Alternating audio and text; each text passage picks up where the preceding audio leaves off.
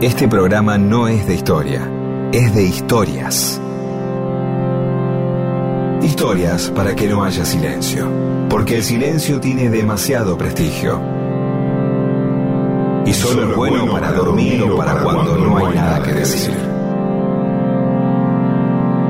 Mundo disperso. Historias de la vida y todo lo demás.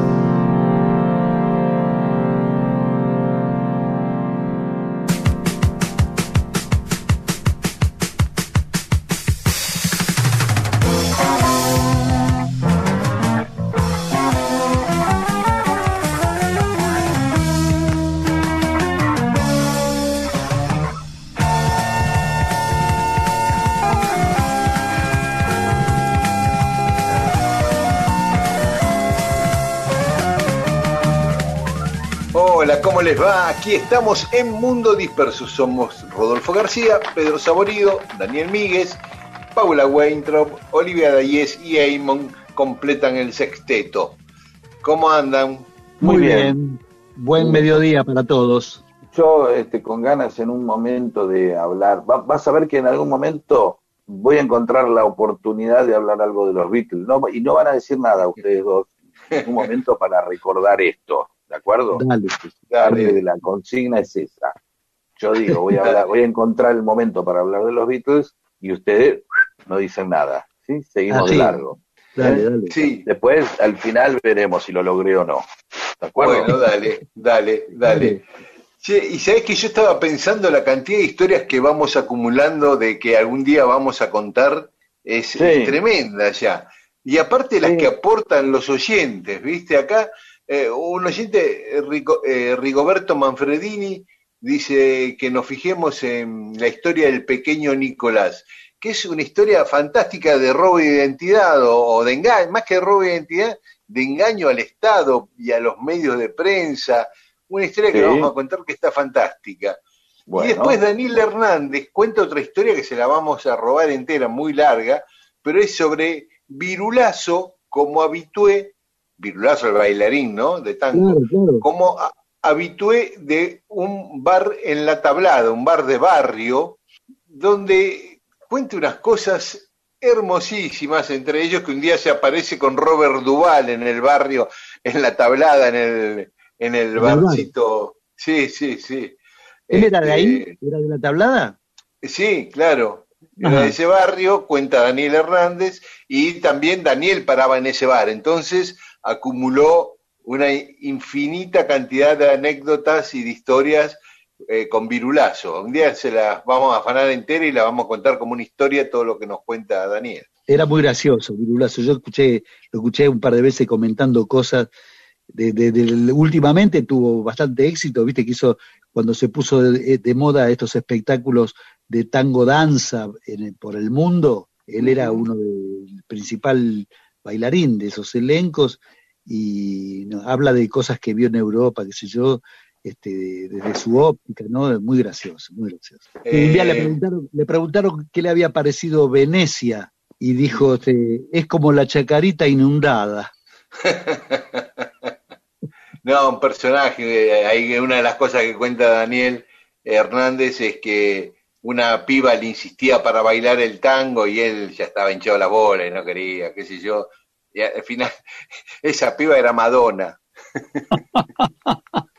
este, ¿Les parece escuchar un poco de música y ya nos metemos en las historias del mundo disperso? Dale, venga. Vamos, no podemos negarlo. Mundo disperso.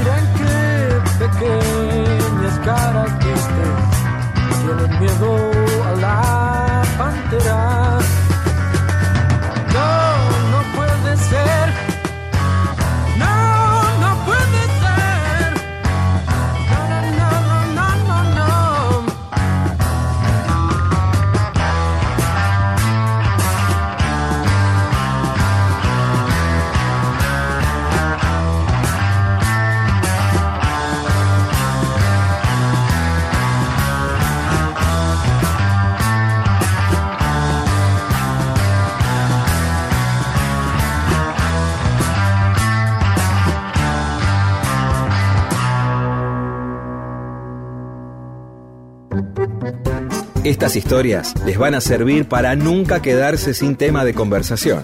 Mundo Disperso. Un montón de historias para que usted cuente y se luzca.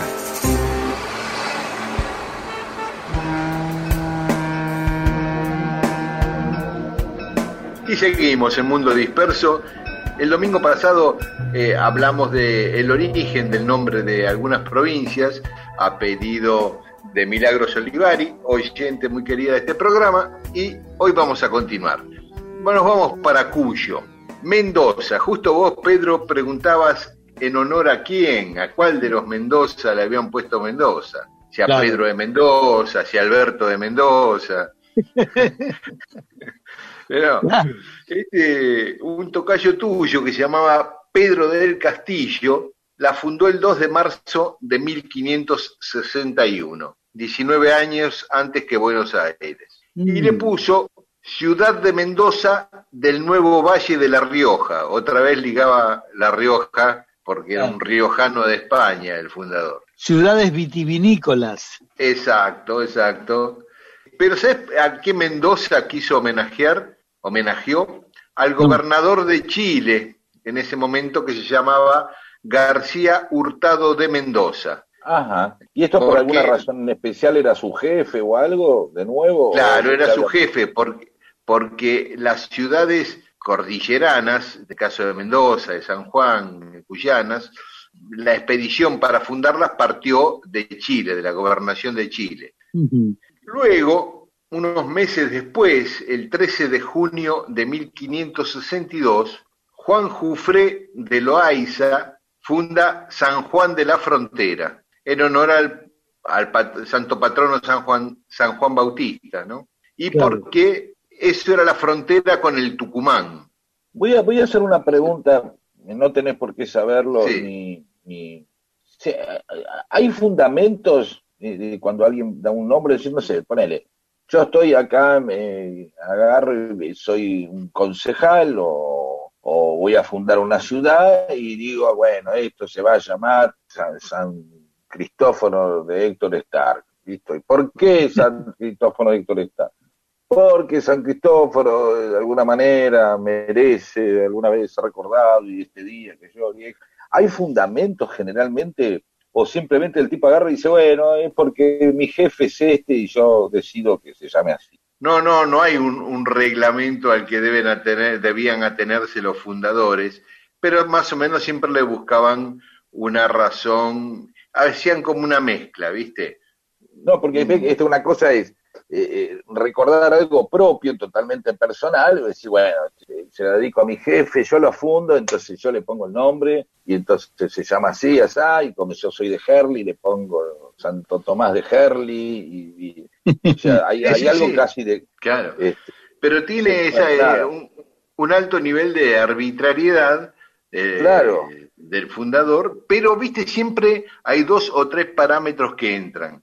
O sea, una referencia geográfica, una referencia personal de, con su, el propio nombre del fundador o con el nombre de un superior de él, o homenajeando a la ciudad donde nació, homenajeando a un rey, a algún superior, digamos, jerárquico. Claro. Pero siempre andaba por ahí, ¿no? siempre andaba por ahí.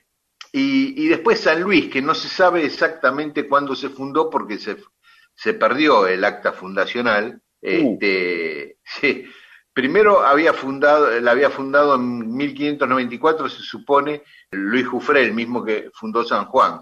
Pero en 1596 había sido ya abandonada y vino otro, Martín García de Loyola, y dijo, bueno, vamos a fundar de vuelta la ciudad de San Luis. Entonces la fundan con el nombre de San Luis de Loyola, o sea, el tipo, Nueva Medina de Río Seco. San Luis mm. en homenaje al, al, rey Luis IX de Francia. ¿Por qué? Este, Luis era, fue santificado, este rey. Entonces era un santo y el patrono era el día de la fundación, o sea, lo fundaron el día de San Luis.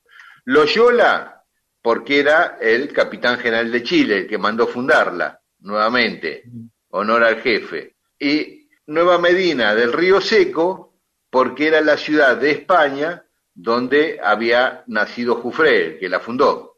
Combinó todas acá. Claro, combinó todas. De qué santo era ese día, el nombre de su jefe y la ciudad donde él había nacido, ¿no? Podemos ir a otra, eh, salimos de Cuyo, dos que nos quedaron ahí en el norcentro, que es eh, Córdoba y Santiago del Estero. Claro. Por un lado, Córdoba. Córdoba fue fundada por un sevillano, Jerónimo Luis de Cabrera, el 6 de julio de 1573. O sea, después de las provincias cuyanas, ¿vieron? Y después de Santiago del Estero. Y la fundó como Córdoba de la Nueva Andalucía, porque si bien Cabrera era de Andalucía, era sevillano, Córdoba era la ciudad natal de su mujer, de su esposa. Entonces, este, que también es en Andalucía, por supuesto. La Córdoba andaluza. Exactamente. Hay, hay quienes dicen que el humor cordobés tiene que ver con que también trajo pobladores andaluces. 600, es un dato, no sé si es cierto.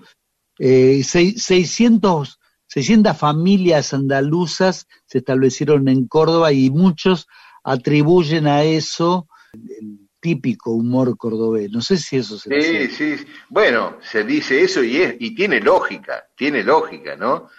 Este, en España también los andaluces son los más graciosos, con Macaro sí. cordobeses. Y Santiago del Estero, la ciudad más antigua de la República Argentina. Exacto. La madre de ciudades. Así le llaman. Fundada, claro, porque de ahí, de Santiago, partieron expediciones para fundar otras ciudades. Y fue la sí. primera.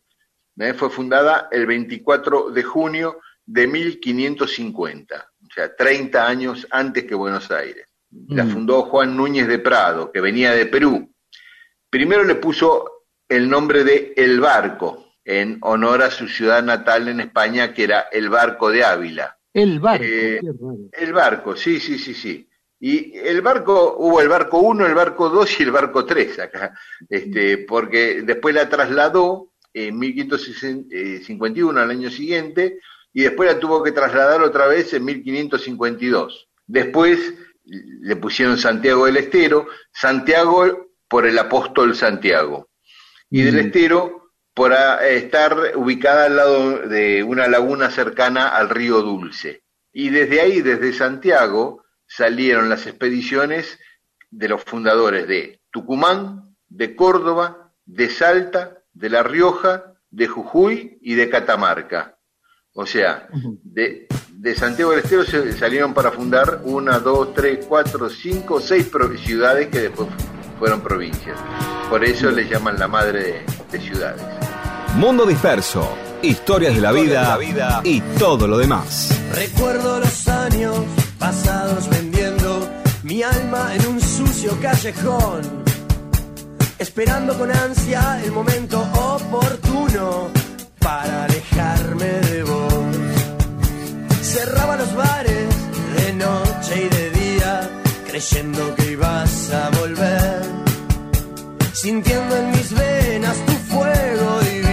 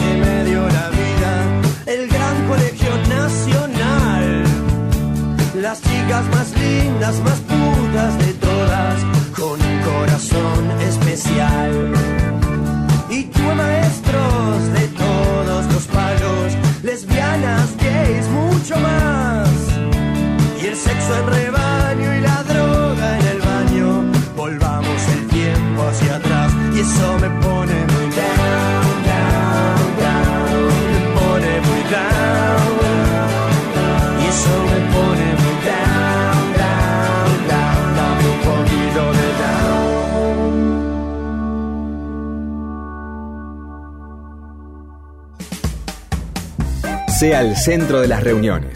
Escuche Mundo Disperso y apréndase las más interesantes historias para contar.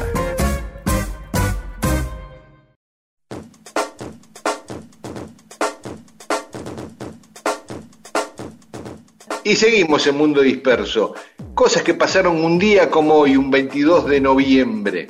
En 1497, apenas cinco años que después que Colón llegara a América, el portugués Vasco da Gama dobla el Cabo de la Buena Esperanza, ahí al sur de África, ¿no? Da la vuelta a África.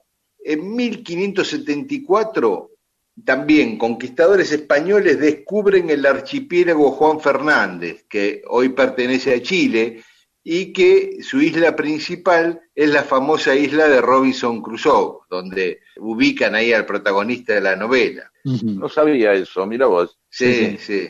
Y... Perdón, y de Robinson Crusoe y, deriva también de alguna manera eh, toda la, saga de, chistes sobre mm, náufragos. Y puede ser, es lo más, lo más probable que venga de ahí, no se me ocurre. Sí, ah. sí, porque es el náufrago más famoso, ¿no? Es emblemático, digamos.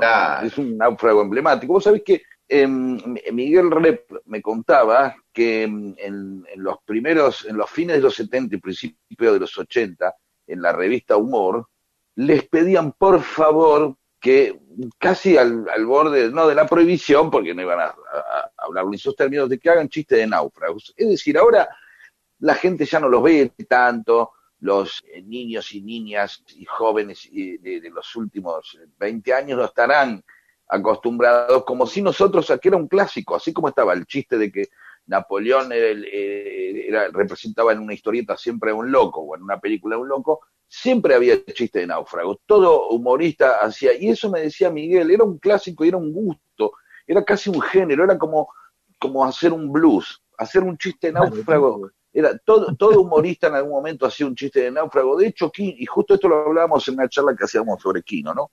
Kino tiene muchos chistes de náufrago. Sí, yo he visto un clásico. Aparte, tienen como la iconografía este, muy clara, ¿no? La figura, el dibujo era muy claro. Era la islita chiquitita, una palmera, siempre la palmera, y un pescadito, y, el esqueleto de un pescado ahí al costado. Exacto. que había comido. Siempre, y, siempre un tipo, nunca una chica, ¿no? Siempre claro. Por eso yo supongo que por ahí estaba basado en Robinson Crusoe, ¿no? Bueno, yo, creo que sí. En esa isla, en esa isla vivió hasta su muerte Blanca Luz Brun, que tantas veces hablamos en el programa de ella. Ah, mira vos.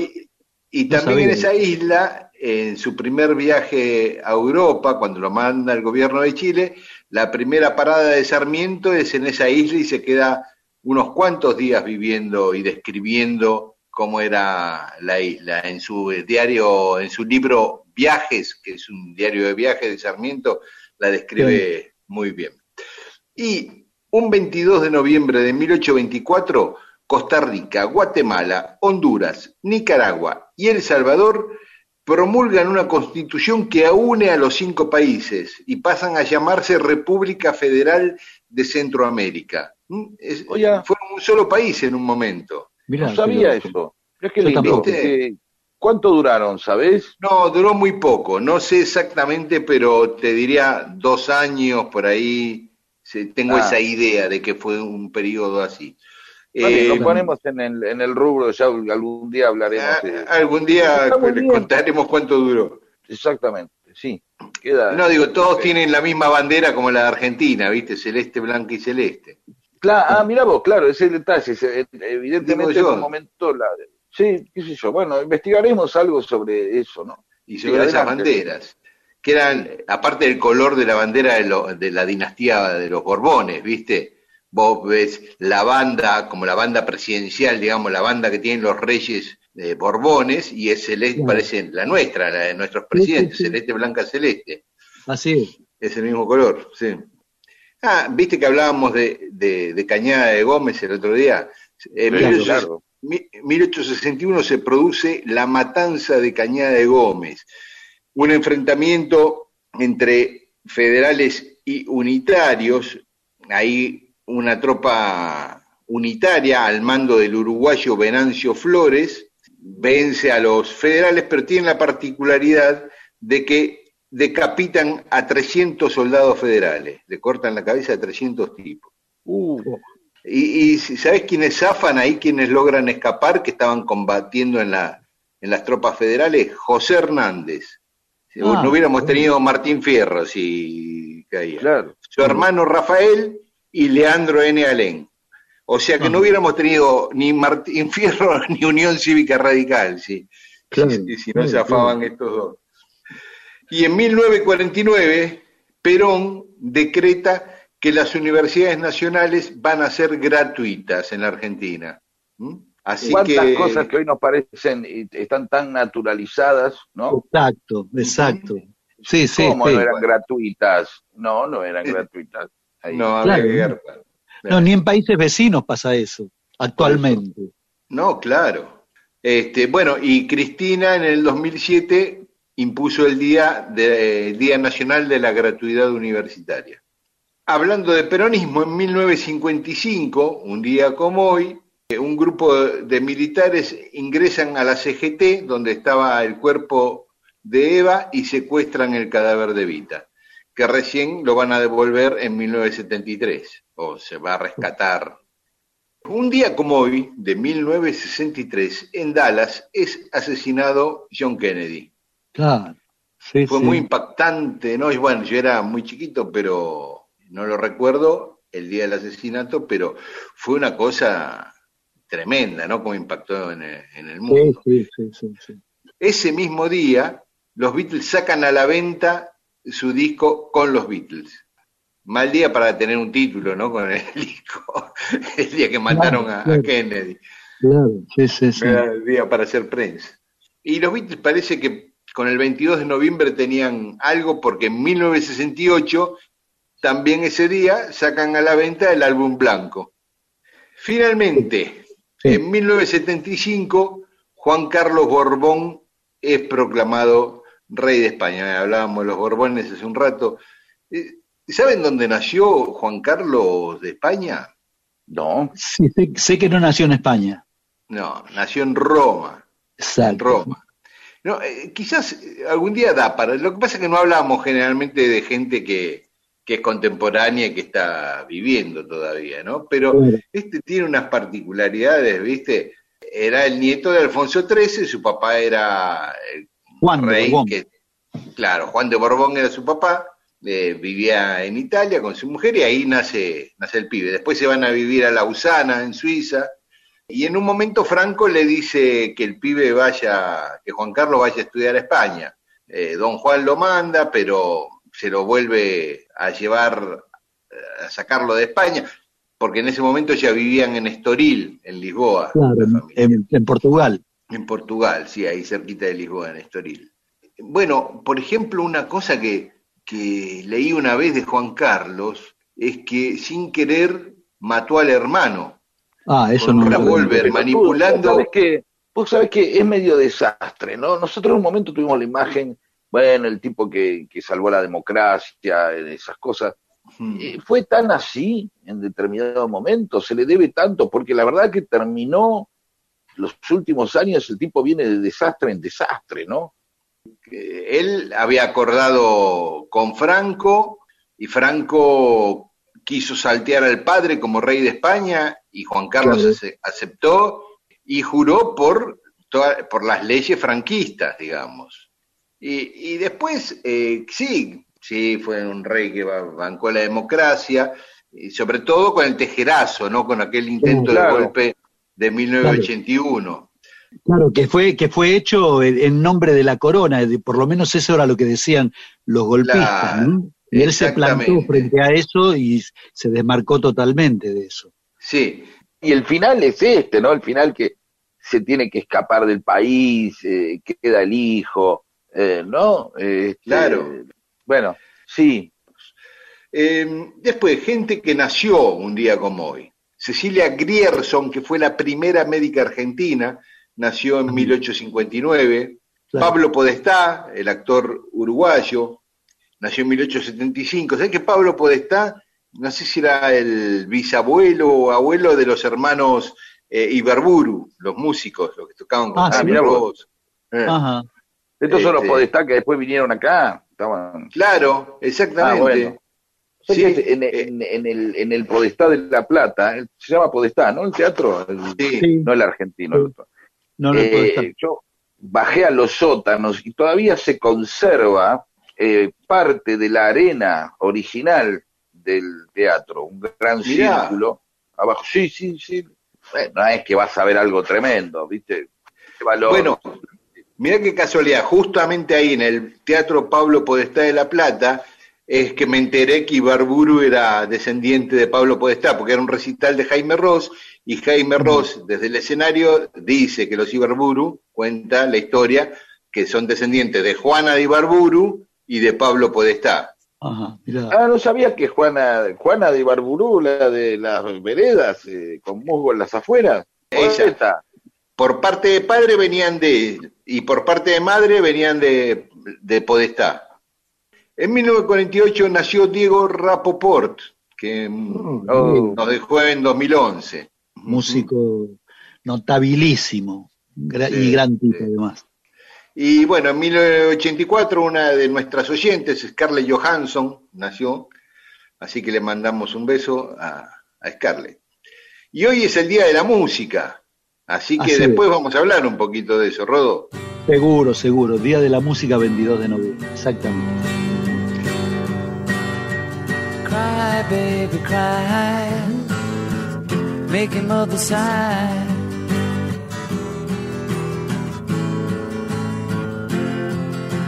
The king of Marigold was in the kitchen cooking breakfast for the queen. The queen was in the parlor playing piano for the children of the king. Cry, baby, cry. Make your mother sigh. She's old enough to know better. So cry, baby, cry. The king was in the garden picking flowers for a friend who came to play. The queen was in the playroom painting pictures for the children's holiday. Cry, baby, cry. Make your mother sigh. She's old enough to know better. So cry, baby, cry. The Duchess of Kirkcaldy, always smiling and arriving late for tea. The Duke was having problems with a message at the local and bee. Cry, baby, cry. Make your mother sigh. She's old enough to know better. So cry, baby, cry. At twelve o'clock, a meeting round the table for a seance in the dark. With voices out of nowhere, put on specially by the children for a laugh. Cry, baby, cry. Los niños muchas veces necesitan historias para poder dormirse. Los adultos también. también. Escuche y apréndase estas historias. Vuelva a ser niño o niña y logre que los demás lo sean también. Mundo Disperso. Historias de la vida y también de todo lo demás.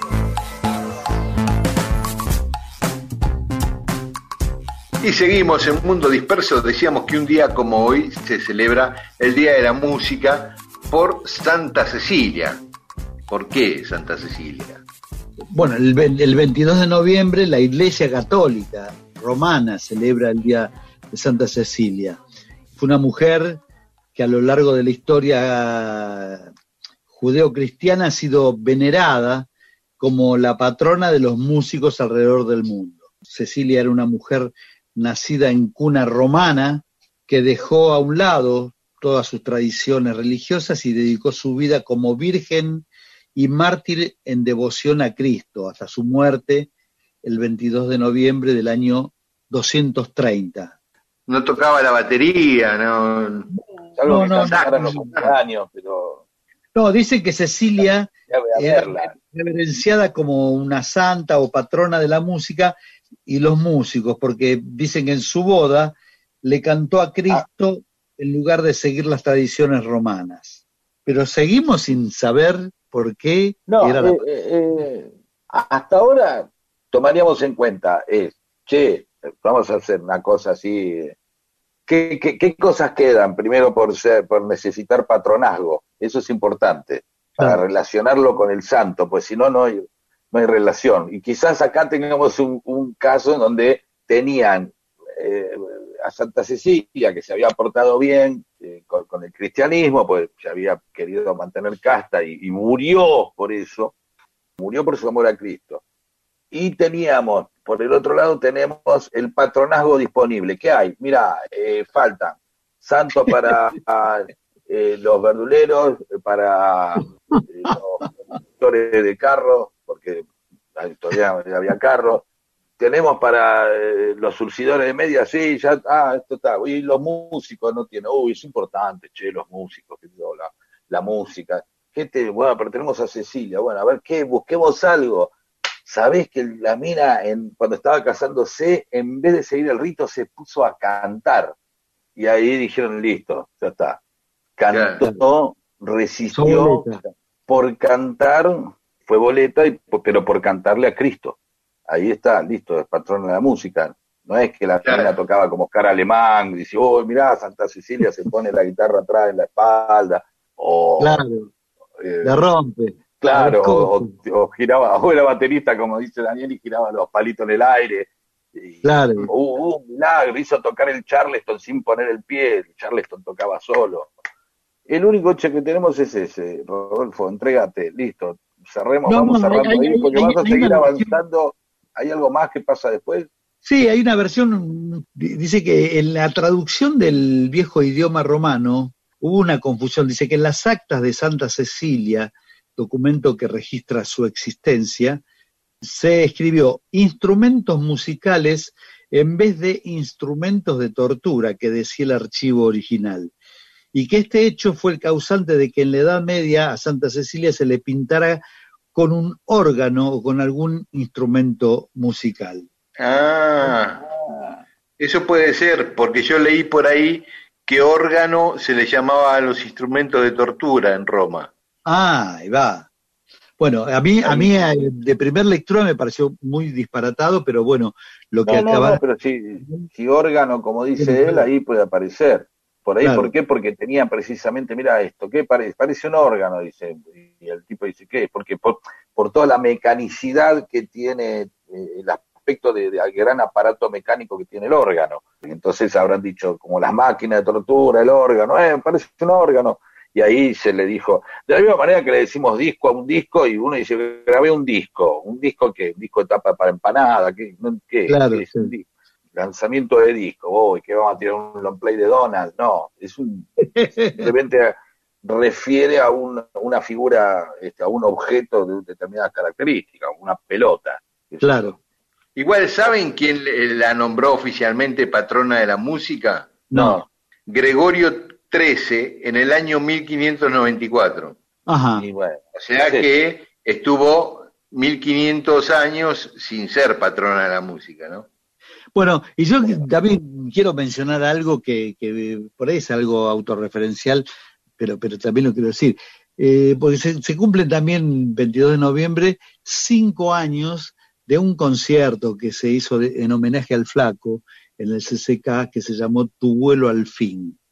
Se reunieron una bocha, un montón de músicos del rock argentino.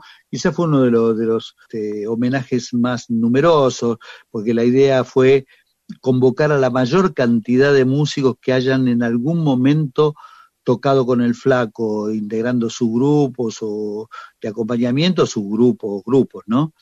Bueno, participaron Javier Malosetti, Berdinelli, Emilio del Guercio, David Lebón, Bocón, eh, Blaca Maya, Cutaya, Gustavo Espineta, Machi, Juan del Barrio, Leo Zugatovich, El Mono Fontana, Marcelo Torres, Ricardo Moyo, Lito de Pumer, Vera Espineta, J. Morelli, Claudio Cardone, Cristian Judurcha, Matías Méndez, Daniel Ferrón, César Franobla, Daniel Rausi, Guillermo Nico Cota, este, además de la orquesta Kashmir, una orquesta de 40 integrantes, y si me dirigida por Patricio Villarejo, otro, otro amigo maestro eh, absoluto, y si me olvidé de alguno que me disculpe, pero... Pero ahora, ahora, ahora yo te hago un cierre que le gusta a este, este nivel de relacionismo disperso que a veces se da, ¿no? En esta aventura lisérgico alzheimerística en la que entramos más de una vez hablando. Sí. Eh, eh, vos recordás eh, a ese recital del homenaje al flaco Spinetta 22 de noviembre, porque es el día de la música, pero justo por el nacimiento del flaco de, Spinetta existe el Día del Nacional del Músico. Claro, exactamente, el 23 de enero. Así es. Está bien ahí, cierra así, Miguel, eso podría conformar una nota. Sí, Ah, Me parece muy bien, es un buen remate, es un buen remate y podemos escuchar o algo de Spinetta o alguna canción dedicada a Cecilia. No sé, a mí se me ocurre. Hay un tema que se llama Cecilia de, los. Simon Garfunkel, y hay otro de Fito Páez y, Sabina. Claro, exactamente. Vamos a ver, ahí que, que tire la moneda de Eamon. Ahí va, escuchemos. Cecilia dice siempre lo que piensa casi nunca piensa como yo. Si tengo hambre busca la despensa y me guisa unos besos con arroz. Cecilia duerme bien acompañada porque a menudo la acompaño yo. Cuando se harta de estar enamorada, le regalo un vestido y un amor mi veneno, mi pasión. Cecilia tiene algunas fantasías y algunas fantasías tengo yo. Le cambio las suyas por las mías y se hacen realidad entre los dos. Cecilia sabe tanto de la vida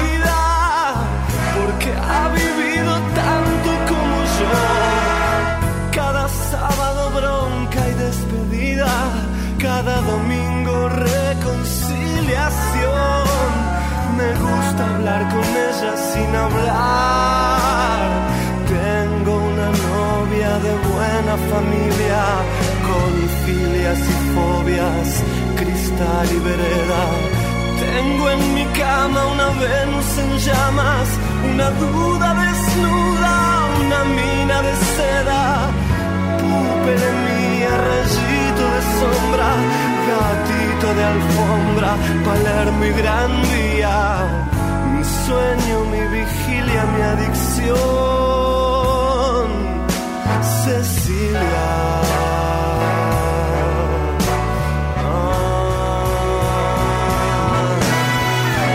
Ah, sí, sí, después ahora lo que Recalculando. Dale. ¿Está rodo? Sí, sí, estoy, estoy. Recalculando. Ah, vamos. Dale, vamos. Recalculando. Seguimos en Mundo Disperso. Yo decía que el, el Papa dispuso que fuera la santa patrona de la música Santa Cecilia, fue Gregorio XIII, que lo hizo en el año 1594. Pero ahora en la tanda chequeando veo que Gregorio 13 murió en 1585. Uh, bueno, a ver, el, tema es que acabamos de, dar una aclaración que nadie necesitaba, porque... No. Solo nuestra conciencia, nuestra conciencia, nuestra moral y nuestra ética por mantener iniestos los valores de... Simplemente eh, para que la gente diga, mira, porque la, gente valora que la gente eh, reconozca sus errores, le encanta si hay algo que le encanta a la gente es el momento en que alguien reconoce un error. Un, siempre es un buen momento en un recital que un tema se empiece dos veces. Te ha pasado y la gente lo toma con mucha simpatía, ¿o no, Rodolfo, eso? Y sí, Vamos de nuevo, jaja. ¿No? Claro, claro. Nadie te dice, ah, me bajo del escenario. No lo podés hacer en el Colón, obviamente, no podés. El tipo dice, vamos de nuevo. Eh, eh, en medio de una ópera, ah, mira acá al público y dice, eh, tenor a veces, el tipo como un, como un cómico de revista. Sería bárbaro, ¿no? Claro. En, en- en el Colón, el cantante de ópera empezar a mirar, a, se acercar a los primeros de la platea y dice, ahora canta el boludo este, ¿no? Y- claro. Iba a ver una ópera de Verdi donde de pronto el chabón hablaba todo el tiempo a- al público, le hablaba todo el tiempo a al público, ¿no? Cómicos de la escuela de, de la, de la comedia argentina, que consiste en, en hablar con, con los actores y cada tanto mirar al público diciendo, ¡ay, viene el pelado ahora! ¿viste? El gordo se está durmiendo con esta área. Mirá el gordo ahí. Claro, el tipo empieza a hablar diciendo, gordo, no podés clavarte dos platos de ravioli y venir al Colón después. Señora, empiezan todos así. Y empieza a hacer eh, chistes incluso el tipo. Claro, cual- El señor de como si fuese corona, como si fuese corona, ¿no? Claro. Usted, señor el de allá, después de, la ópera se va de viaje, digo, por el bulto. Ajá, ¿no? Claro. Un espanto. Como corona, ¿viste? Cuando ve, cuando ve un espectador que le habla al otro, dice, callate, lo parió. Claro. Entonces, eh, yo eh, una vez fui a ver a Corona con Rolo Biondo en Mar del Plata, porque estábamos haciendo teatro con, con Fabio Alberti, con Capuzotto, con Néstor Montalbano, entonces eh, entre todos los teatreros te dicen, che, vení a ver, qué sé yo, y uno- un amigo, un técnico, dice, dale, venga a ver lo de Corona. Y yo le digo, tengo miedo, no quiero ir adelante. Generalmente te, te tratan de dar una buena fila cuando sos invitado, te meten las filas Claro. 6, que es la mejor fila del teatro, la fila 6. La 1 no, vos decís, ay, qué boludo, me metieron en primera fila ahí, no, te estás sentado así, desde abajo, se te viene el Puma Goiti encima y te braguetea casi, no, Claro. fila 6, pero es una distancia A tiro, a del escarnio.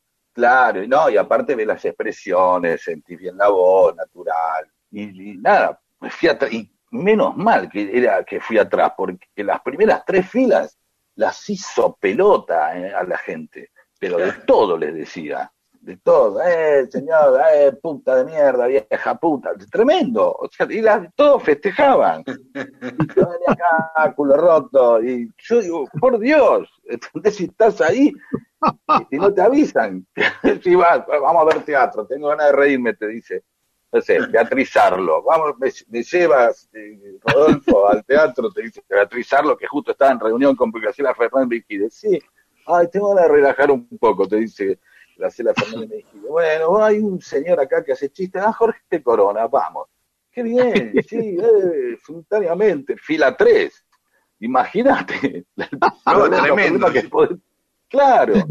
Yo creí que lo peor que había pasado fue en un café concert acá en Villa Gesell, muy chiquito, yo sentado en primera fila, que No. tenía los pies pegados al escenario para ver lección de, de anatomía. Creí que eso Uh. fue lo peor que viví hasta ahora. Eh, pero si hubiera ido a ver a Corona, hubiera sido No, mucho no, peor. no, no, no, no, sí, la, la lección de anatomía también había que cuidar de verla. Y yo decía, oh, yo iba para atrás, ¿viste? Claro. Listo. Bueno, vamos a No escuchar un poquito de Gregorio, música. No sabemos nada, no sabemos por qué día, es el día de la música, nada. Bueno, pero háganse una idea, imagínense un poco, pongan un poco de ustedes también. Viejo país, un rey a un noble campesino le habló, le dijo te ofrezco lujos y placeres, si tú me enseñas a vivir feliz. El humilde hombre le dijo no puedo, no puedo enseñarte yo a vivir feliz.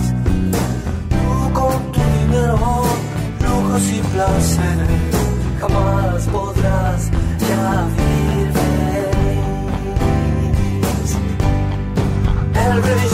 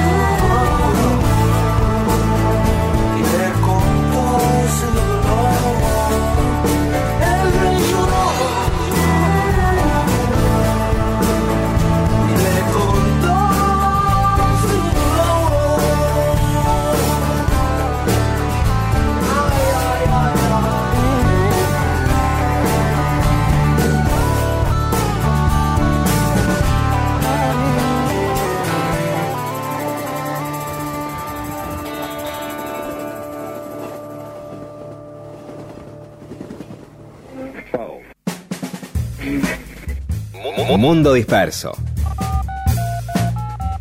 Un servicio de historias para poder ser el centro de las reuniones.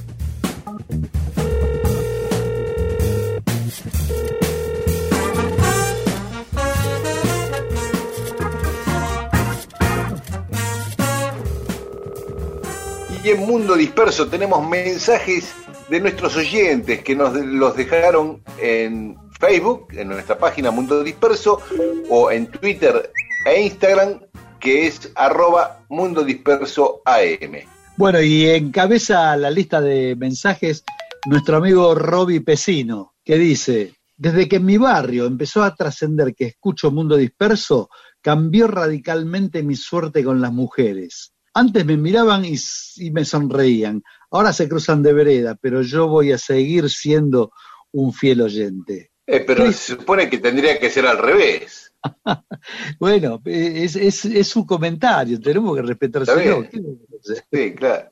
Christian Gustafsson, Mundo Disperso creando tendencia, y ahí comparte una nota que salió en página 12 sobre Nenet, la mujer de Atahualpa que que firmaba como Pablo del Cerro. Sí, también en Clarín hicieron dos o tres notas en base a historias que contamos nosotros. Eh, y en la última que publicaron, que era sobre el suegro, el pibe de Lanús, que, era, que fue yerno de Picasso, nos dieron el crédito. ¿eh? Muy bien, así que gracias a los compañeros de Clarín que dijeron que la historia se había contado en mundo disperso. Y Gabriel Roisman Posteraro dice, yo soy moderno y con pocos euros. Elegí el Pompidou y me quedé sin el Louvre. Y claro, bueno, todo no, se puede. solamente poeta, gente de Lanús puede escribir eso, de Herley. hay que ser de Herley realmente para poder llegar a... Es un amigo de Lanús. no, no, pero hay un trabajo de rimas perfecto. Yo soy moderno y con pocos euros. Elegí el Pompidou y me quedé sin Louvre, ¿no? Dijo así. Muy bien, sí, es muy, eh, sí, sí, es, es, muy, es muy calamaro, ¿viste? Sí, ¿no? sí. La, la, la seguís media es media calamaro, ¿viste? Yo soy Sí. moderno, no tengo un euro, ¿viste? ¿Entendés? Sí, Eh, sí, sí. Pompidou y el Louvre. Eh, Sí, sí, estuve sí. mamado por Callao y en Reconquista me fui de pista. Eso Se le puede poner música, sí, sí, a lo de bebé, el, el calamaro. Elena Otero Valdés, amigues, un pronunciamiento por Perú. Nos han hecho un golpe de Estado. Sí, efectivamente, hubo un golpe institucional ahí, derrocaron a- al presidente Martín Vizcarra mm, con los votos, lo destituyeron con los votos del Congreso. Después asumió otro presidente, Manuel Merino, que lo, a los seis días renunció. Graves disturbios, dos jóvenes muertos por la policía, asesinados por la policía en las protestas. Y bueno, después este, asumió Francisco Sagasti. Esperemos que se normalice. En abril tienen elecciones en Perú y esperemos que, que vuelva a la senda democrática como corresponde. Bueno, el oyente García, que hacía secas, no sabemos si es Charlie, si es Andy, lo único que sabemos que no es Rodolfo porque está acá, pero cualquier García puede ser, dice, gracias Mundo Disperso por darme una obligación más. Ahora mi obligación es escucharlo todos los domingos. Vero Invernalta, vivo en Parque Patricios. 15 de noviembre termina en Catamarca. No llega 24 de noviembre. Así que nuestra hipótesis tan graciosa de que se cruzaban no, no, no funcionó. Sí, y me parece que el petiso orejudo nació en la calle Urquiza, Oh, pero, otra vez. pero no sí, sí, a ver, no hagamos más, nada. No, qué sé yo, somos una máquina de, de tirar datos y después pedir disculpas, no digamos más nada. Qué sé yo, decir puede ser, o, o- o cada vez que aparezca algo parecido a un dato, esquivémoslo. Porque el petiso orejudo vivía en Parque Patricio, listo, ya está. Y, y, y recemos a que haya sido así. No, que- No, pero- no tuvimos en cuenta, no teníamos, no tuvimos en cuenta que 15 de noviembre se cortaba antes de cruzarse con 24 de noviembre. Sí, Pero lo del petiso orejudo no, no es así como dice Vero, porque dice que cree que nació en la calle No. Urquiza. Y no, yo ratifico que nació en la calle 24 de noviembre, como dijimos, frente al. Hospital Ramos Mejía. Después, ahí viene la confusión de Vero, Después Ah, los padres y él se mudaron a la calle Urquiza, entre Brasil y Garro, Sí. ahí en Parque Patricio. Yo creo que la, la- el, el- el dato inútil tiene un límite. O sea, eh, porque no se puede seguir ya discutiendo sobre una. Ya digamos, no- a, a nadie le importa ni no cambia nada dónde vivía el petiso orejudo. ¿De acuerdo? Salvo para los vecinos, salvo para los vecinos Sí, de claro, esa manzana. Hermoso, sí, ajá, tenemos un vecino, un asesino serial en la cuadra, ¿no? No nació María Elena Wolf, nació el petiso orejudo, ¿ok? No es algo como para andar poniendo placas. Yo trataría de esquivar el dato, yo llamaría por, es más, yo creo que gente que vive, empezara a, a decir, no, no vivió nunca acá, este, eh, en la calle Urquiza, Bueno, Claudia de San Martín, donde no vivió el petiso orejudo jamás en su vida, en San Martín, así No. que tranquilo los vecinos de San Martín. Eh, dice, respecto a los museos, la primera Bienal de Arte fue en 1651 y la organizó Jean Colbert en la Francia Oh, no. borbónica. por ahí no. Bueno, y manda un mensaje muy largo donde termina diciendo que después la Revolución Francesa democratizó todo, y en fin. Y con conciencia dice, bueno, se hizo largo el mensaje, es que me apasiona el tema.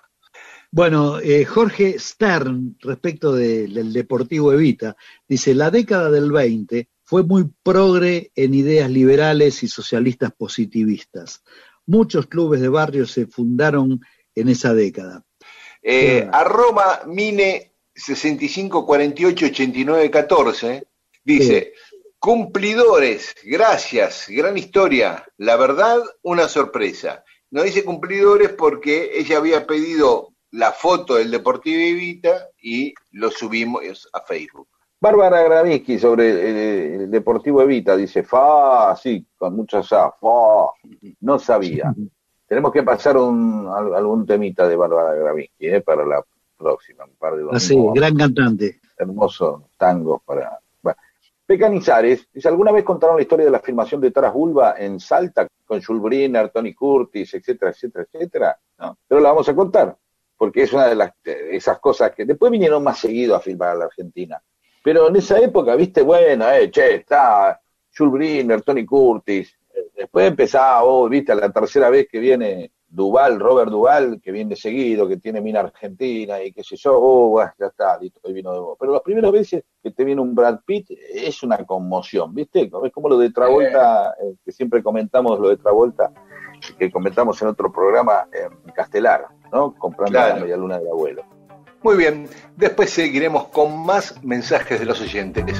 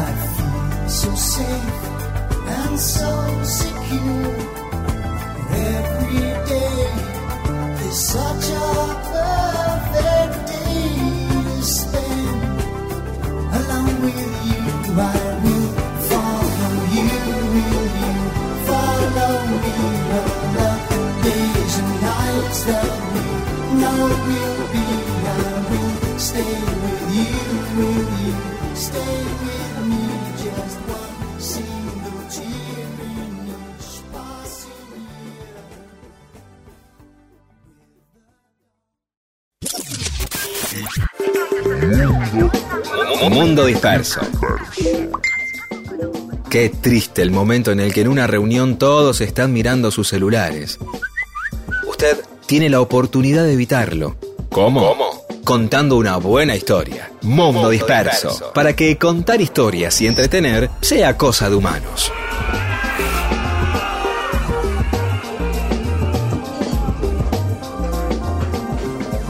Y tenemos más mensajes de los oyentes. Hugo Trozzoli, abrazo enorme a mi querido Rodolfo. Qué gran denuncia a los devaluadores de logros ajenos. Que, que- Ah. que vamos a seguir hablando de este tema. Abrazo, Hugo. Abrazo grande. María Mercado, cuando era chica, íbamos con la familia en el camión de mi papá a los bosques de Seiza. Era gratis, disfrutábamos de un día de campo y jugábamos al fútbol. Mis hermanos, mi abuelo, mi papá y yo. Ya estaba instalado, no había machismo. Digamos, ella jugaba al fútbol, a eso se refiere. ¿no? A mí esta, eh, también rescato no solamente la, idea de ir a jugar al fútbol de una chica, sino también eh, la idea de viajar en camión, que son costumbres que se van perdiendo también porque se van prohibiendo. No, antes era bueno, normal ver un, una camioneta con los pibes atrás, ¿no? No claro. una pick-up.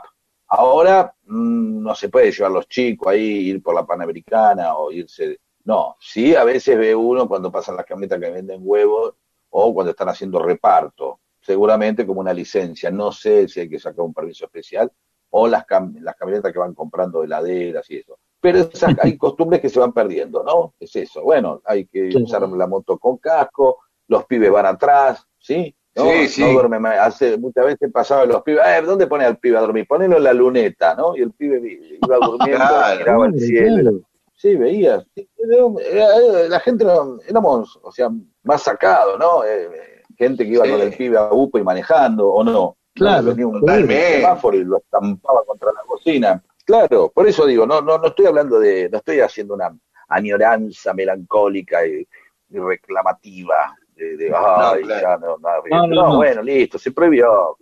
Y sí, pues vos, era lindo esa cosa de ir parado atrás. No, claro.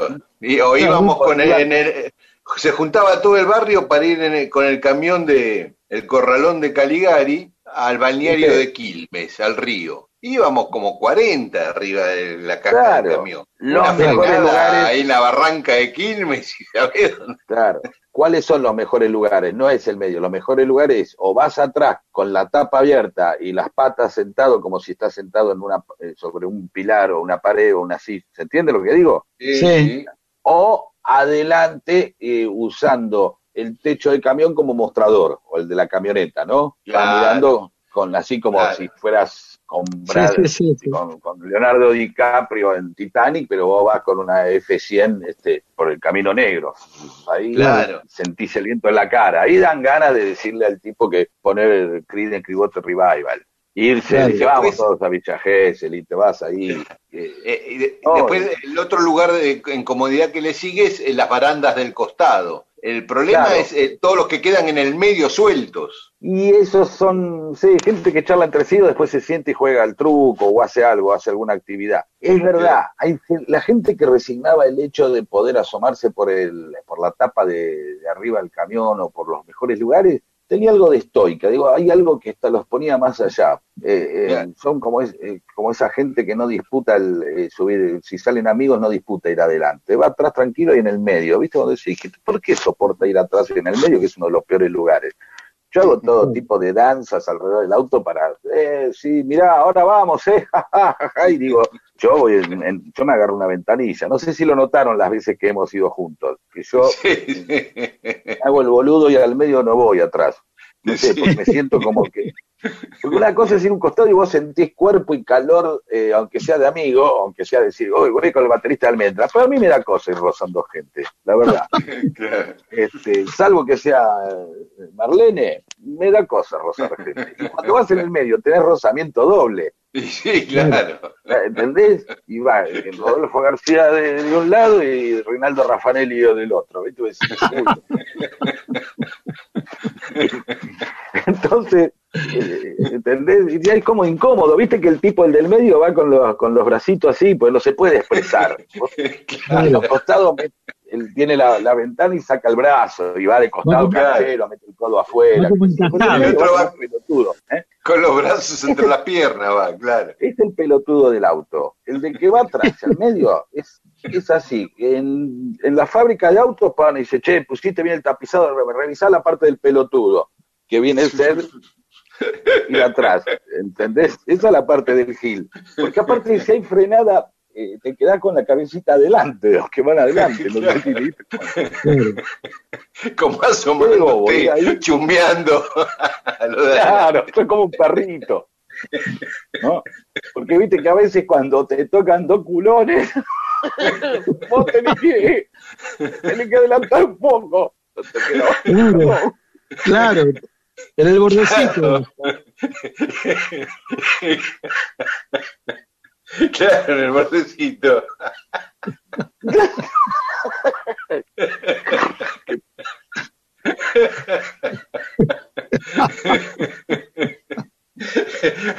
bueno, bajémonos, bajémonos.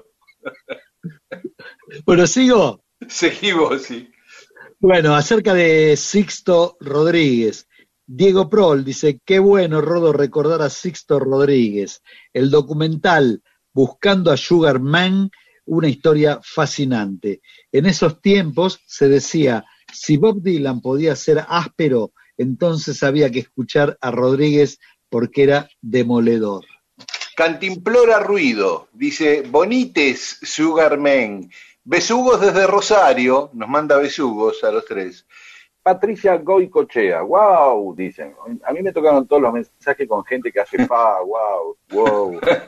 Qué linda canción, gracias Rodolfo por traer a Sisto Rodríguez. Y Laura Aliaga dice, hola trío genial, más los genios de la producción. Eso está en discusión, ¿no? Nah, sí, son unos genios. Paula, Olivia y Emon. Me encanta cómo, me encanta cómo se ríen de las ocurrencias de Pedro y las ideas que van surgiendo para hablar en otras ocasiones. Pablo Eiras dice, ¿qué opinión tienen de Vandergraaf Generator? Saludos desde Mendoza. Bueno, una banda progresiva de finales de los 60, la banda de Peter Hamming, banda inglesa. Algún día vamos a hablar de la banda y vamos a pasar algún tema, seguro. ¿Te gustó a vos? ¿Te gustaba esa banda? Sí, sí, sí, claro, claro. Juan Tejedor dice, en Argentina el concepto rock nacional solucionó todo. En lo personal soy más, más, eh, estoy más acostumbrado a decir rock argentino, ¿no? Sí. Porque el rock nacional no define demasiado. Si vos buscas en, un buscador de, internet rock nacional, te empiezan a aparecer bandas brasileñas. Sí, pero a mí me parece que se refiere a cuando aparece la expresión, la expresión rock nacional, eh, es cuando se empezaron a, a juntar un poquito todos, ¿viste? Algunos de pop con otros de rock y vos pensás ya en los 90, los auténticos decadentes, otras bandas, ¿viste? Entraron en rock nacional que quizás esa música en los primeros 70 no hubiera entrado. No, es, cierto, totalmente. No, pero el tema ahí, perdón, el tema ahí es de dónde se hace, desde dónde sale. La, la, eh, por ahí lo que eh, el producto final tiene una esencia rockera, de la misma manera que lo que puede hacer eh, los auténticos decadentes también tienen una raíz rockera, aunque después los estilos pueden ser diversos, pueden llegar a la cumbia, cualquier, como Bersuit o otras bandas. ¿eh? Quizás antes los matices del, del rock nacional eran menos, ¿no? Se animaban al tango, se corrían hasta el folclore, hacían un poco de folk americano, iban a la música progresiva, luego se iban hasta el jazz. Los ritmos latinos no estaban, por ahí venían, los, daban vueltas a partir de Santana. Bueno, seguramente todavía había, cosas latinas, no sé. Después, pero tocar una cumbia tal cual no, nadie la tocaba, hubiera sido una afrenta. Es verdad lo que dice Daniel, que, que el rock nacional se fue abriendo, pero también yo recuerdo eh, que eh, yo era muy pendejito y también se le decía música progresiva en los primeros 70, 73. Claro, claro. No, no, aunque fuera blues, aunque fuera tal, eh, Papo Blues, se le decía también, entraba dentro de poder decir rubro música progresiva. Sí, sí, claro. Yo, rock, a mí me suena igual de todo modo, mucho más rock nacional que decir rock argentino. Es la más, es la más extendida. La que dice Rodo es la más precisa en todo caso. Sí, sí. ¿Seguimos? Julia de Villa Elisa. Genial, Pedro. Muy discriminador el rock. Pero después andan arrastrándose tras las chicas para que le den bola. Igual Frampton estaba más bueno que el chocolate, dice. Sí, bueno, habíamos hablado de, de claro, esa cosa. Sin embargo, la carucha esa que el otro día hablábamos con Diego Capuzotto, a él le había gustado la imagen de que era para pegarle con un, costa, un pescado de costado, así, paf. Em, es rara, es rara. Y yo creo que de alguna manera em, se alejaba. Uno escucha de cosas y es rock, es un rock de estadio, un rock con características pop. Este, pero bueno, pero suena, es rock, digamos eh, sí, no sí, es música melódica, qué sé yo. Ahora, de, pronto no, uno le, empezaba a molestar que fuera masivo la cosa. Claro, claro, claro, totalmente. Muy bien, después más mensajes de los oyentes. Another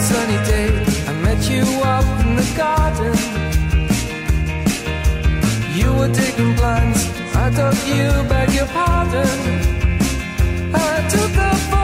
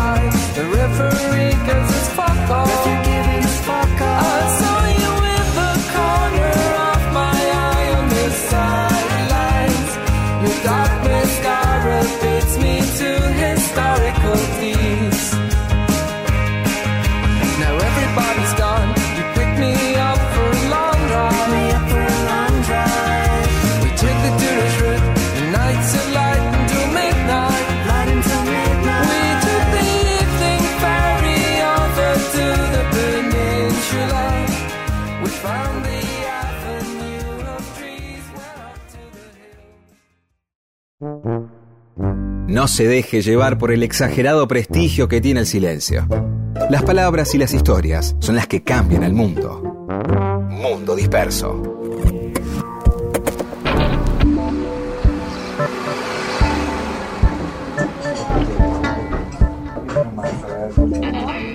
Y seguimos en Mundo Disperso. Hoy vamos a hablar de uno de los presidentes de la Argentina, de Nicolás Avellaneda. Pero ¿por qué arbitrariamente Nicolás Avellaneda, pudiendo elegir tanto? Porque en el gobierno de Avellaneda pasaron un montón de cosas, algunas buenas, la mayoría que no nos gusta, pero vos pensás, el gobierno de Quintana, ¿y qué te acordás del gobierno de Quintana? Nada. Te digo, el gobierno de, de, qué sé yo, de Figueroa Alcorta. No, a lo sumo que coincidió con el centenario de 1910. Pero en el gobierno de Avellaneda pasaron tantísimas cosas, como una crisis económica feroz por, a causa de la deuda externa, que estábamos por caer en default, y él dice que íbamos a pagar la deuda con la sangre y la sed de los argentinos. Ah, no de él, ¿no? No de él y, su- y sus amigos, del, del resto de los argentinos. Claro. Hizo la campaña del desierto con Roca de ministro. Avellaneda también federaliza la ciudad de Buenos Aires, porque Ajá. y guerra de por medio, muy cruenta.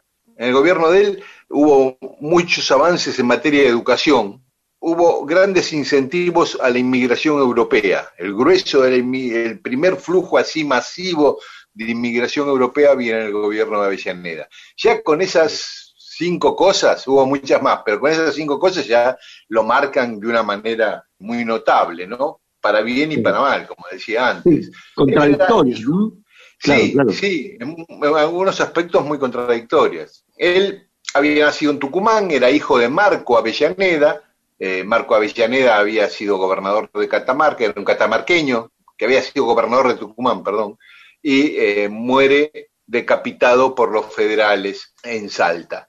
Cuando muere el papá, Nicolás Avellaneda chiquito y su mamá agarra a sus hijos y se los lleva a Tupiza, a Bolivia, a vivir por miedo a, a los federales, ¿no?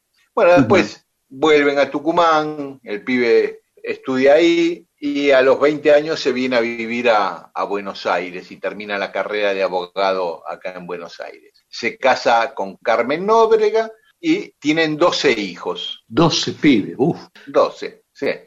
Ahí toda la familia vivía en la calle Moreno, 756. Hay una placa en el edificio de Moreno entre, entre Piedras y Chacabuco. Hay un- una placa que marca dónde vivían, ¿no? Otra característica es que fue el presidente más joven de la Argentina. A los 36 años asumió la presidencia. Pero ya antes había sido ministro de Educación de Sarmiento y eh, durante su ministerio se fundaron las primeras escuelas normales, muchos eh, colegios secundarios. Perdón, Eh, una pregunta. ¿Hay alguna eh, razón por la cual un colegio se llame normal? Es, son los colegios que forman a las maestras, que formaban a las ¿Es por, maestras por antes. norm- porque, lo- porque normatizan o algo? Ah, el, el origen del, del nombre normal no sé por qué. Es un colegio anormal, este es normal, la escuela normal, digamos, ¿se entiende lo que es una escuela común, una Sí, escuela sí. habitual? Ni Claro. siquiera, bueno, yo fui a la anormal de Avellaneda, la anormal número 4, porque Sí. son nombres, es como la palabra liceo, ¿no? Son, viste, palabras que, que, que tenían quizás que hoy, hoy no, no, no tenemos muy claro los, el sentido que tienen, ¿no? Claro, porque bachiller y comercial más o menos, ahí industrial, Claro, ¿no? Dice, voy al nacional. El nacional, una escuela nacional no es lo mismo que una comercial. Espero que algún oyente con, con ganas, cosa que no tenemos nosotros, eh, nos diga de dónde viene la denominación normal. una, una curiosidad muy, muy, muy digna de resaltar, como lo hiciste vos, Pedro. Gracias. No, decía que durante su ministerio con Sarmiento había, cuando él asumió, había mil escuelas en la Argentina y él incorporó 800 más, o sea, casi las duplicó. Epa. Había 30.000 alumnos y cuando se fue había 100.000, o sea, los triplicó. Bueno, ya en 1873 empieza a planear su candidatura con el apoyo de Sarmiento, de Alsina y de Roca y la oposición de Mitre, que es finalmente su competi- competidor. Le gana las elecciones a Mitre en 1874. Mitre dice que hay fraude y se levanta en armas tratando de derrocar a Avellaneda. No lo consigue, gana el partido de Avellaneda y se instala en el gobierno el 12 de octubre de 1874 con 37 años.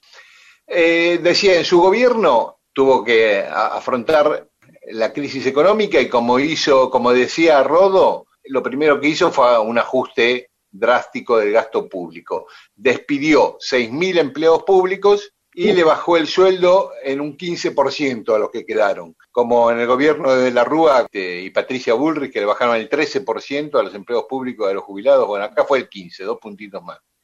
Bueno, y él dice aquella famosa frase, hay dos millones de argentinos, que era la población de entonces del país, que economizarán hasta su hambre y su sed para poder responder a los compromisos de la deuda externa. Eh, pensar eh, hoy, hoy ya sería que echen a 6.000 este, laburantes, este, ya es una cosa este, bastante importante. Pero imaginemos ese momento con 2 millones de habitantes, ¿no? Lo que sería, ¿no? Claro, eh, exacto, exacto. En el medio de esa crisis empieza un grupo donde estaba Dardo Rocha, Miguel Cané, Miguel Hernández, Vicente López, que propone medidas proteccionistas para promover la industrialización del país, en vez de quedar atado solo a la exportación de productos primarios. Una cosa novedosa, ¿no? Eh, Avellaneda, por supuesto, no le das bola y sigue adelante. Es más, en su gobierno se realiza la primera exposición rural de la sociedad rural argentina. Y un hecho que además favorece toda esa política agroexportadora fue que en 1876, cuando llevaba dos años de gobierno, llega a la Argentina el primer barco frigorífico, con lo que cambia radicalmente el tema de la exportación porque ya se puede exportar carne congelada y cereales que se pudrían en el camino antes. Claro. Y, y entonces eh, la exportación crece de materia prima, crece a niveles exponenciales durante el gobierno de Avellaneda. Bueno, pero ahora vamos a escuchar algo de música y, después volvemos con Avellaneda, la conquista del desierto y otras cosas de su gobierno y de su vida.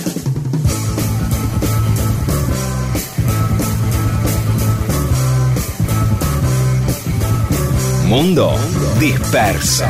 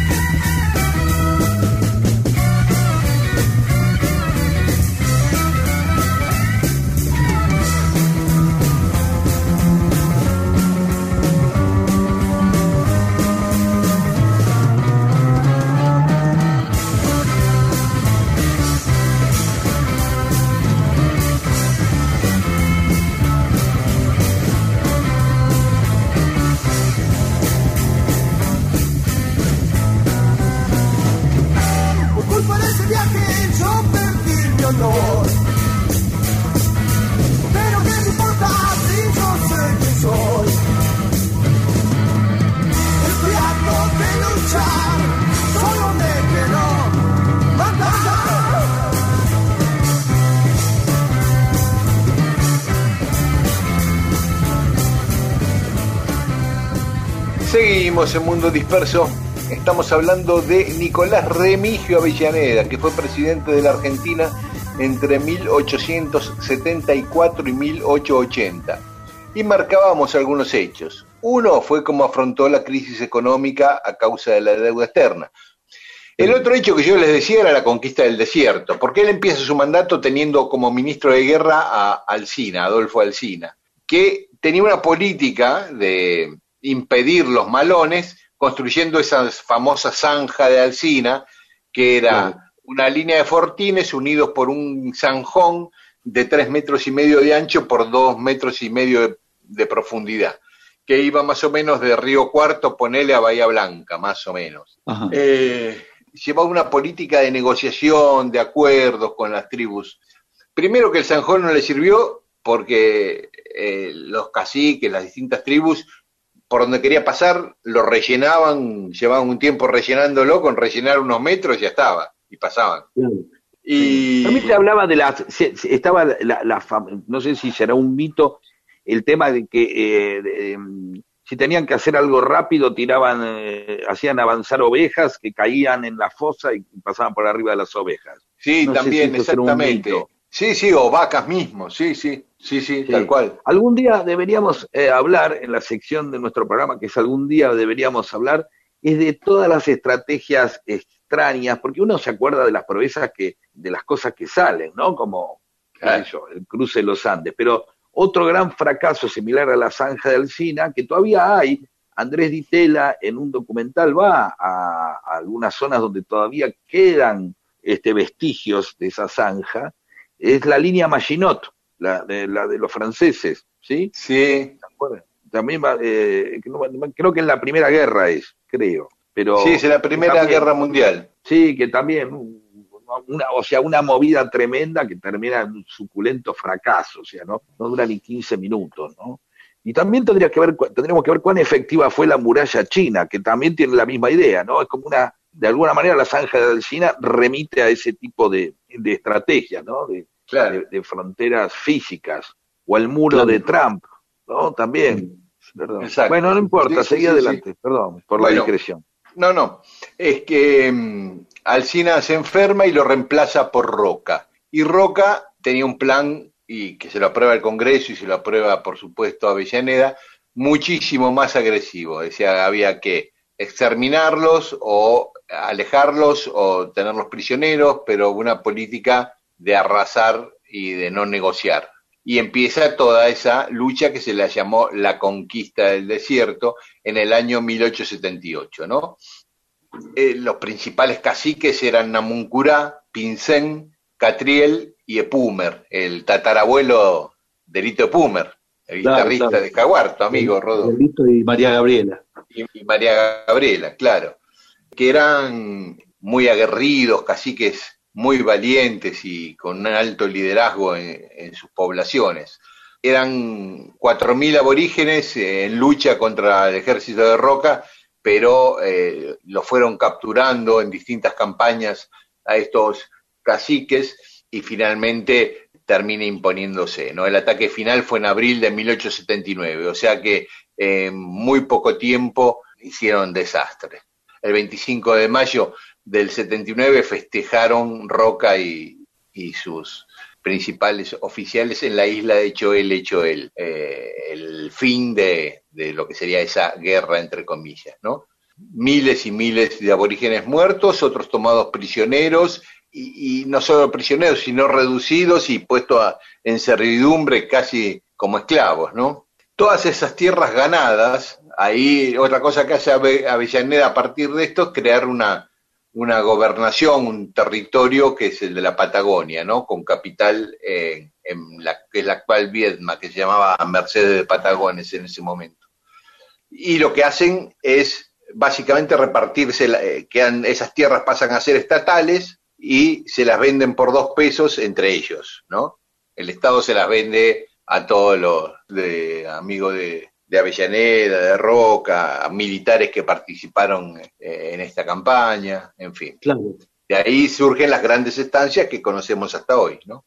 Bueno, otro hecho central fue eh, la federalización de la ciudad de Buenos Aires, que eso hablamos ya en otro programa, así que no nos vamos a extender, pero Tejedor, que era el gobernador, se opone, se levanta en armas con el, los propios, el propio ejército de la provincia de Buenos Aires, hay combates muy cruentos en Puente Alsina, en el Puente Pueyrredón, en Parque Patricios, quedan 3.000 muertos en esos combates y finalmente Tejedor se rinde y Avellaneda declara como capital de la Argentina la ciudad de Buenos Aires. Lo hizo, habíamos dicho también desde Belgrano, desde el pueblo de Belgrano, porque cuando empezaron los enfrentamientos en la ciudad de Buenos Aires se fue con todo su gabinete a seguir gobernando desde Belgrano. Bueno, esas fueron como las principales acciones de un gobierno muy, muy intenso, además de lo, la inmigración, ¿no? que ofrecía terrenos a los europeos que quisieran venir a trabajar la tierra acá y hubo un gran, una afluencia masiva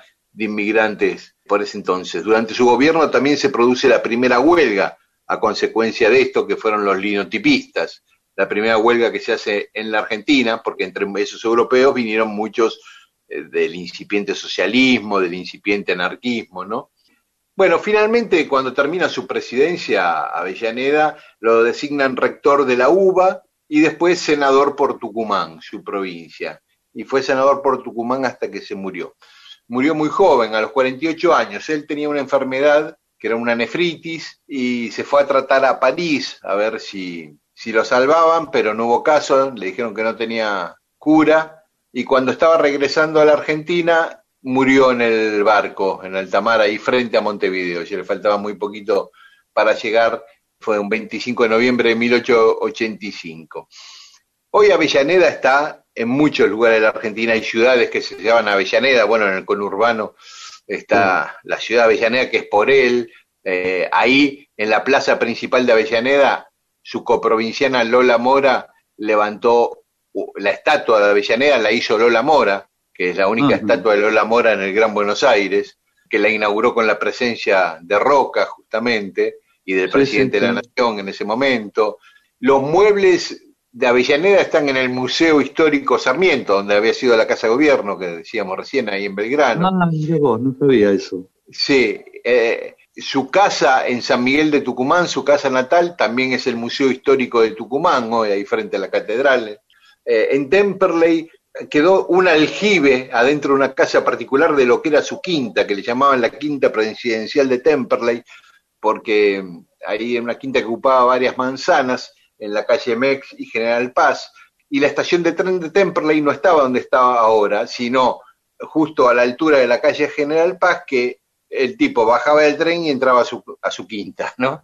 Le habían hecho la estación eh, frente a la quinta. Esto ya como unas misceláneas de, anecdóticas de la vida de Avellaneda, que fue un presidente en cuyo mandato pasaron tantísimas cosas centrales en, en la vida de la Argentina. El blanco sea blanco, que el negro sea negro, que uno y uno sean dos, porque exactos son los números. Depende. Y aquí estamos de prestado el cielo está nublado. Uno nace y luego muere, y este cuento se ha acabado. Depende, depende, de qué depende. De según cómo se mire, todo depende. Depende, de qué depende. De según cómo se mire, todo depende.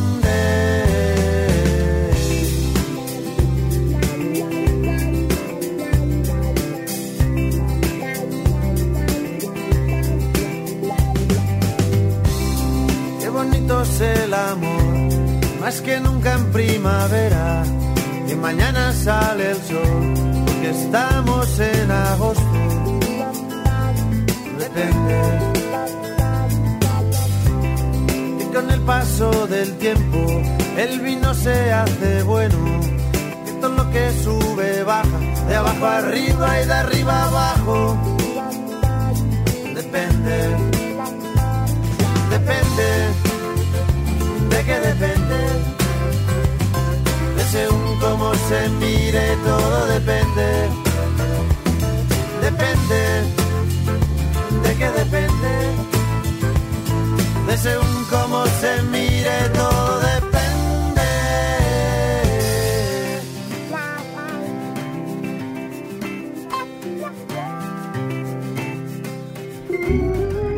Dos personas que recién se conocen, charlan, la historia comienza a ser contada. El mundo entonces es un poco mejor.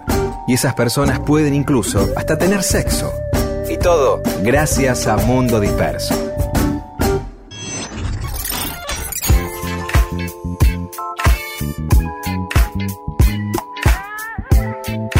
Y tenemos más mensajes de los oyentes. Claudia Burzuk, a Daniel le gustaba, muy bien, te felicita. Yo lo único que sé es que gracias a ustedes descubrí a fondo a Tantor, ¿ves? Súper, acá otro mes, súper, así. Me la pasé, eh, me la pasé en la semana escuchando esta formación. Me parecieron increíbles, Rodón, le encanta a Claudia Burzuk. Claudia Pulero, una vez le dije a alguien que ninguna madre estaba gestando a un músico como Jimmy Page. Y me contesta, a cada uno le gusta lo que quiere. A mí me gusta Erasure o Erasure. Sí, Erasure, yo diría Erasure. Yo digo Erasure y te digo, no, sí, sí, Erasure. Bueno, sí, yo pronuncio Erasure. Y ahí Claro. empezaba toda una discusión y te pones a hablar, a hablar de Jorge Abelardo Ramos y, y el, el- El tipo que dice, no, yo pronuncio, como, yo, por- yo pronuncio como se escribe, dice el tipo, ¿viste? Claro. Claro, a ver, si a vos te parece que todo el mundo puede escuchar la banda que se le cante el ojete y que Led Zeppelin es tan bueno como eh, Erasure, yo te digo Erasure. Podemos libertad, tenemos libertad todos. O sea, no me vengas con dogmatismos, no, no, no puedo ser dogmático en el rock, pero tengo que ser en el idioma. Claro. Y Claudio Pulero dice, bueno, cuando le contestó eso, eh, agarré una galletita y me quise cortar las venas. Pero después reflexiona que el rock es como el vino. El mejor es el que más te gusta. Exactamente. Claro, Y, exactamente. y Erasure está buenísimo, como Dancing Queen de ABBA, un temazo. Lito Bacaicoa, el cambio de imagen de los grandes músicos. Por ejemplo, voy a ver al Luna para Rick Wayman y mi ilusión de ver al tecladista Yes mermó al ver un rubio de pelo corto parecido al de Starkey Hatch, que se cambiaba los Ah. pantalones ajustados del rojo al amarillo. ¿Dónde dejó la túnica? Y me pasó lo mismo después cuando Phil Collins se afeitó. Nosotros que pedíamos tanta libertad a imagen y semejanza nuestra, ja, ja, ja, dice.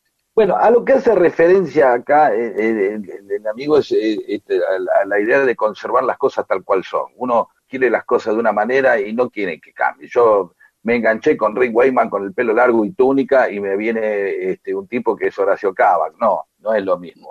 Yo quiero a eso, eso que había visto. Entonces los Claro. condenamos a no cambiar. Sin embargo, hay un montón de gente que, que va cambiando, jóvenes que van apareciendo, entonces los artistas se van renovando.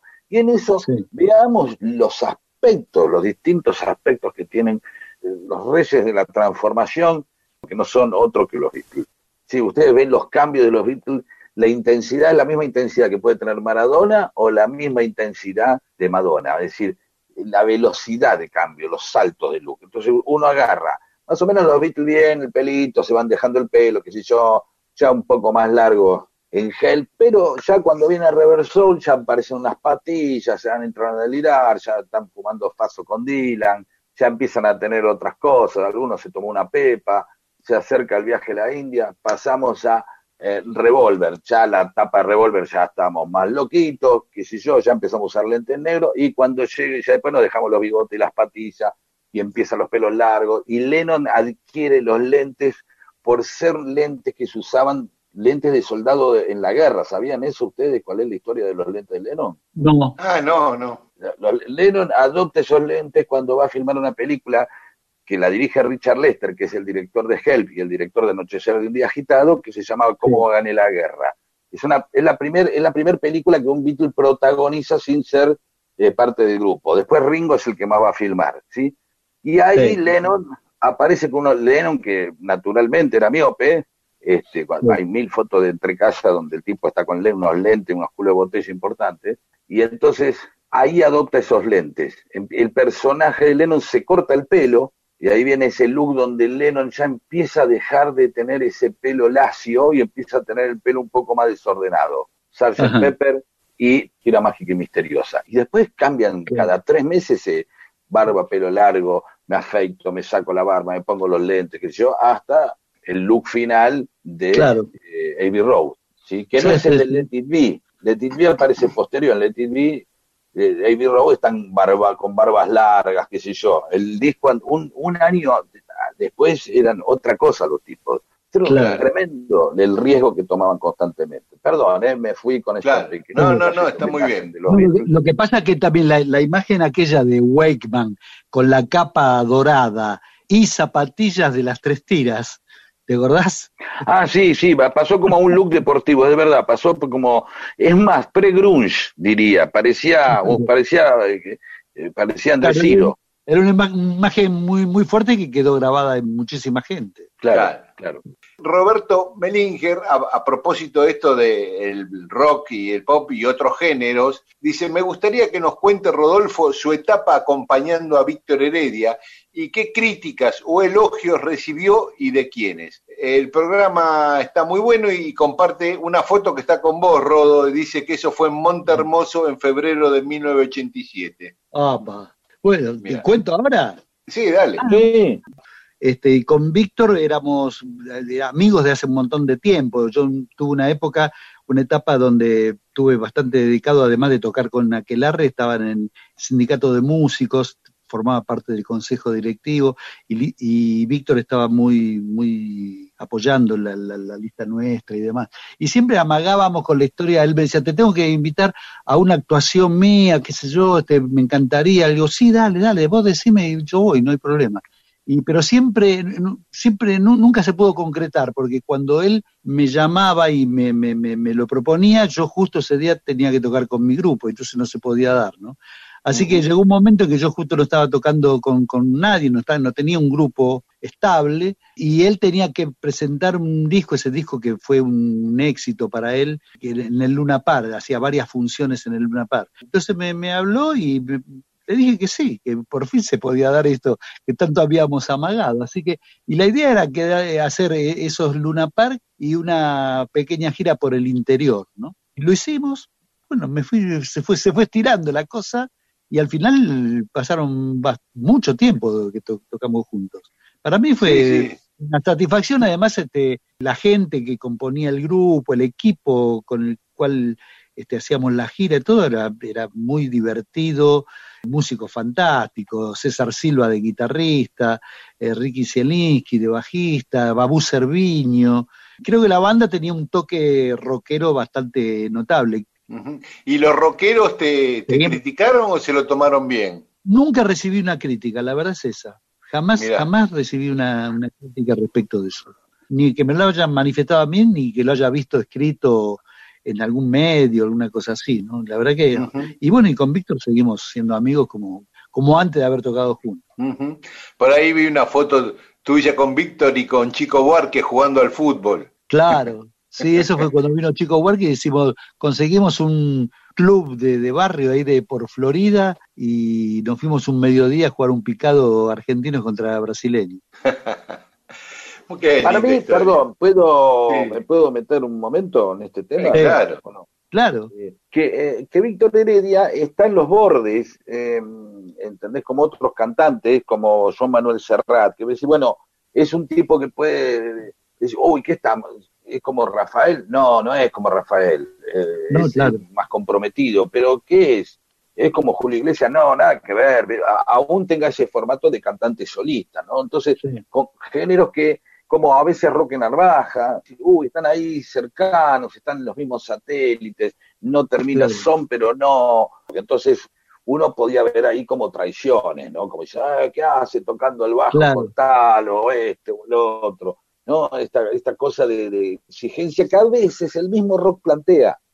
No, y yo quería decir que Víctor también, siempre eh, el público del rock lo cobijó o lo quiso. Yo me acuerdo, siendo un rockero que no soportaba ni el tango ni el folclore, amigos míos rockeros con un poquito de la oreja un poco más abierta, como Ángel Bonura, que hablábamos el otro día, Juan Becerra, me llevaron a Piazzola por el lado del tango y a Víctor Heredia por el lado del folclore, ¿no? Y yo a los dos, a Piazzolla y a Víctor, los escuché por primera vez invitados por rockeros, digamos. Claro, claro. Claro. Víctor Heredia forma también eh, parte de, de- de ese de ese sector que donde está Ma- eh, eh, Marcelo San Juan, Julia Senco, Chani Suárez, ¿no?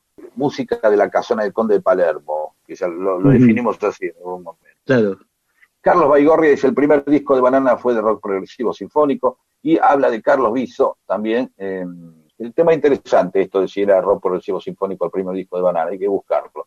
El misterio de los guantes negros, ¿no? Que siempre se decía los guantes negros de Carlos Viso, si tenía algo, si se había que- quemado, si había tenido algún problema, algo. Y no, no, Rodo, ¿cómo era que No, decía no. él cada vez que le preguntaban? No, no, era un recurso así. este, Pero no, es que no él nada. decía, ¿no? Él decía, siempre contestaba algo, ¿no? Ya lo prefiero, prefiero no hablar de ese tema, decía. Claro, y dejaba el misterio. Listo, terminé. Muy bien, gracias a todas y a todos. Niños de plástico juegan elásticos sueños para vivir. Y en un errático vagabundeo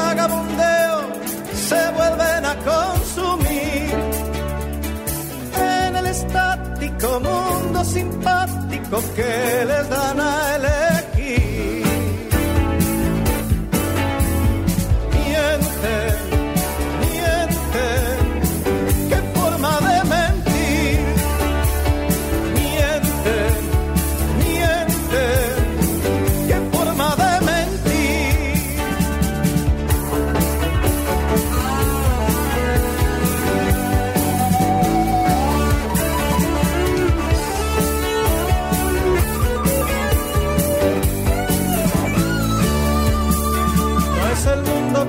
Quiero ni el cielo que espero, no puedo vivir así. En sachet de colores nos venden amores y todos decimos sí. Miente, miente, qué forma de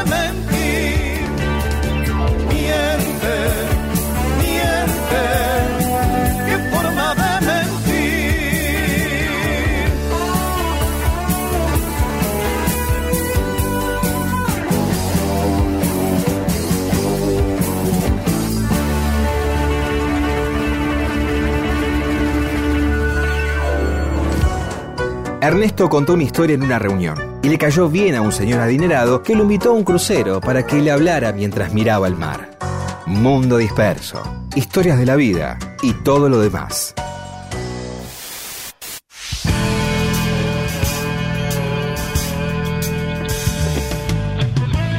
Hoy mientras esperábamos para empezar el programa, estábamos charlando con Rodo y con Pedro, y ahí nos grabaron ilegalmente, una escucha ilegal, porque quieren mostrar que nosotros laburamos o hacemos el programa o no lo hacemos y siempre hablamos de lo mismo. Y ahora lo quieren poner, bueno, pónganlo, pónganlo. ¿Sabes, Pedro? Descubrí dónde estaba la estación de tren en Avellaneda, una, el que iba a Ensa- a Ensenada, estaba frente a la Plaza San Martín, eh, frente a la Plaza Alcina. No, Gabriel, ¿eh? Estaba justo ahí y la vía iba por lo que es la calle San Martín ahora. Ah, mira vos. Por eso Por se abre, porque era, era, las dos calles eran Belgrano y Mitre, y por el medio iba la vía, Claro. que después cuando levantan la vía, hacen la calle San Martín sobre el trazado de la vía. Claro, y lo más probable debe ser eh, porque San Martín nace en la plaza. Claro, por eso, digo, la Del estación lado, estaba, del otro lado, si vos- del otro lado de la, de, la, de la plaza hacia el norte no está la calle, está toda la No, está- ahí estaba la estación. Claro. Vos, si vos te parás eh, desde Mitre mirando la Casa de la Cultura, digamos, Sí, la plaza, la estación estaba a la derecha, cruzando la calle, creo que la Valle, a la derecha. Y la vía pasaba por lo que era delante de la Casa de la Cultura y seguía por lo que es San Martín. Vos. hermoso, claro, estaba catedral, todo junto ahí. Claro, claro. Che, ¿sabés que me contó el tipo este, el- este Juan Carlos? Que la época, mil años, viste que cuando River estaba en la Boca, los, los jugadores de River y de Boca eh, venían del mismo colegio. Entonces, te- Ah, cuando, vos. cuando jugaban el clásico, entre, entre eh, sí, poner a las 3 de la tarde, el domingo a las 3 de la tarde, A la mañana se jugaban un partido en el patio del colegio, los mismos tipos. Claro, eso era al principio, muy al principio. Claro, al principio, al principio. Increíble. Claro. No, pero después ya los estadios eran señores estadios, estaban a dos cuadras uno del otro. Sí, sí, sí, sí, sí, sí. No, ¿Vos no, viste fotos de las dos canchas? No, no, no, no, vi, vi. Ah, después les mando las fotos de la, de la cancha de Boca y de la cancha de River que estaban a dos cuadras y tenían tribuna que te digo entraban 20 lucas, entraban. Mirá vos, grande. ¿Qué lo Sí, parece? sí. Sí, sí, sí. Qué loco. Este, y tengo una foto que después busqué en Google Earth y el edificio que está atrás de las tribunas sigue estando intacto igual ahora, Mirá, actualmente. Atrás de la cancha de River, de lo que era la cancha de River, se ve todo como una fábrica, un edificio así grandote. Y, y fui con el Google Earth y está igual el edificio ese. qué loco, qué loco. ¿eh?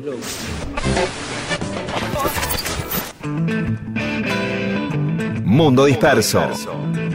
Mundo disperso. Historias de la vida y todo lo demás.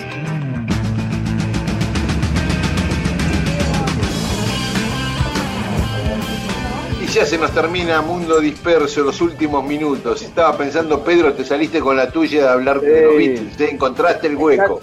Me encanta, me encanta. Mirá, acabas de usar eh, dos frases hermosas de distinto origen. Encontré el hueco, que se puede usar futbolísticamente o en el caso de querer meter un ladrillo o algo, y te saliste con la suya. Yo, vos sabés que cuando era chico y escuchaba eh, muchas veces a los locutores de televisión hablar de un personaje humorí- eh, cómico o un actor o algo, qué sé yo, y, y siempre decía que era alguien que se las traía. Ah, sí. ¿Escucharon eso?